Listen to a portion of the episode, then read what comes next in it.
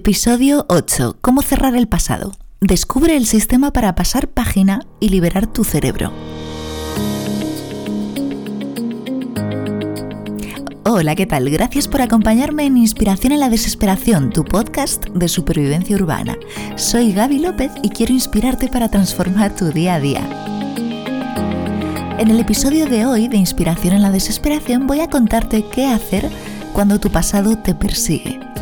Para aprender más acerca de los temas que tratamos en Inspiración la Desesperación, te invito a mi web gabilopez.com y a mi Instagram gabilopezgl, donde publico con mucho amor los apuntes visuales del podcast. Vamos al tema de hoy, el pasado. Nuestros pensamientos determinan nuestras vidas. No me cansaré de decirlo todo lo que haces viene condicionado por lo que piensas, ya sea consciente o inconscientemente. Y lo que piensas acerca de ti y del mundo que te rodea, lo creas o no, estos pensamientos terminan haciéndose realidad para ti. Es lo que se conoce como profecía autocumplida. Pero, ¿de dónde viene esta profecía? ¿Cómo se articulan en ti tus creencias? Esas creencias que en los episodios anteriores te he contado que limitan tu vida y que están alimentadas de pasado, de todo ese pasado que escondes debajo de tu alfombra emocional. Estoy segura que a estas alturas tú también sabes que nuestro pasado es una mochila demasiado pesada como para que la ignoremos. Por mucho que lo intentemos, si no sanamos nuestro pasado, su peso nos hará el presente más cansado, más difícil y más engorroso. Siendo esto así, que nuestro pasado condiciona la consecución de nuestros objetivos, es más que deseable cerrarlo.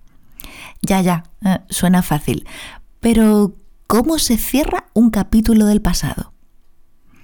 Es una experiencia no solo psicológica o mental, es además biológica. En tanto que tu pasado está guardado en un órgano, en tu cerebro. Aunque intentemos ignorar, evitar o esconder el pasado, este, que está guardado en el cerebro, vuelve una y otra vez y a veces nos atrapa. Los asuntos inconclusos capturan nuestro futuro y sabotean todos nuestros intentos de avanzar y construir una vida mejor. Quizá tú misma has vivido situaciones dramáticas e incluso catastróficas. Mi experiencia es que a lo largo de mi propia vida he pasado por, llamémoslos, accidentes emocionales, que por supuesto han influido profundamente en mi manera de tomar acción en diferentes áreas de mi vida. Y no ha sido hasta afrontar estos accidentes, muchos de ellos a través de procesos terapéuticos, que no me he visto libre de la carga de mi pasado. Cuando sientes que tu mochila te pesa, es hora de entender lo que ha sucedido, por qué y cómo puedes sanar eso que te está condicionando para mal. Hoy, igual que en el episodio de ayer, voy a invitarte una vez más a que acudas al maravilloso proceso de escribir.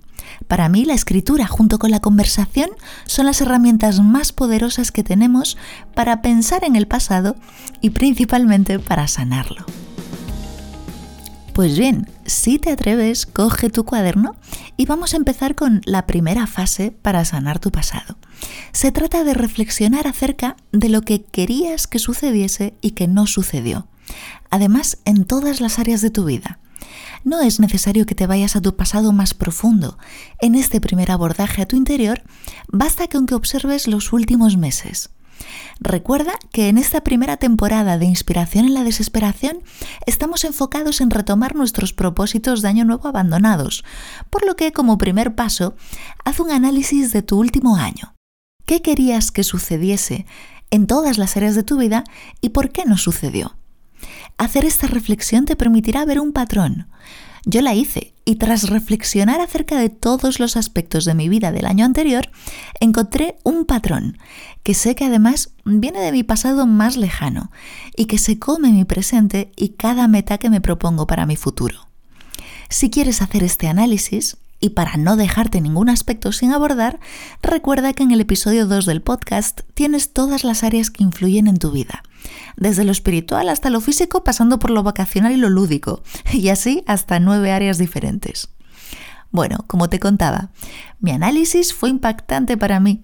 No me esperaba que todas y cada una de las áreas de mi vida estuviesen más que afectadas, infectadas por lo mismo. En mi caso el patrón era la exigencia. Y el caso es que lejos de hacerme bien, la exigencia me arrebataba el cumplimiento de mis deseos y metas. En la exigencia hay una trampa, y es que cuando te exiges mucho y eres muy perfeccionista, parece que terminas haciendo las cosas como medianamente bien.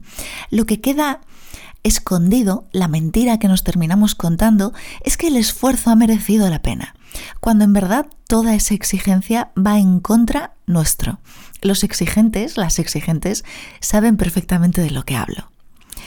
¿Cuál es tu patrón? Quizá no es la exigencia, por supuesto, a lo mejor es el enfado, la decepción, la tristeza. Hay tantos patrones como personas. Segunda fase. Una vez que hayas pensado en este año y hayas escrito cada área de tu vida y hayas, encontrado ese patrón, te propongo poner en palabras lo que realmente sucedió más allá de lo que querías que sucediese. Es como si quisiéramos viajar eh, de Madrid a, yo sé, a San Sebastián, a Bilbao, y nos quedásemos a mitad del camino. Y hay una razón, se nos rompe el motor o algo empieza a funcionar mal en el coche. Hay una distancia entre dónde estamos, a dónde queríamos llegar y dónde nos hemos quedado parados. Luego, con esta metáfora, lo que te propongo es que reflexiones y te preguntes, ¿qué se te ha roto para que no hayas llegado donde querías llegar el año pasado? En mi caso, jamás habría pensado que la exigencia era lo que rompía mis deseos. Sin hacer esta reflexión, nunca me habría dado cuenta que oculto debajo de la alfombra todo lo que detrás de exigirme está. Hay muchos sentires que la exigencia no es más, que la punta del iceberg. Todas las sensaciones que hay debajo son un enorme condicionante que han bloqueado durante muchísimo tiempo muchas áreas de mi vida. Con frecuencia minimizamos lo que sentimos, preferimos ni pensarlo y directamente le quitamos importancia y lo negamos. De esta manera lo que hacemos es matar la posibilidad de sanarlo.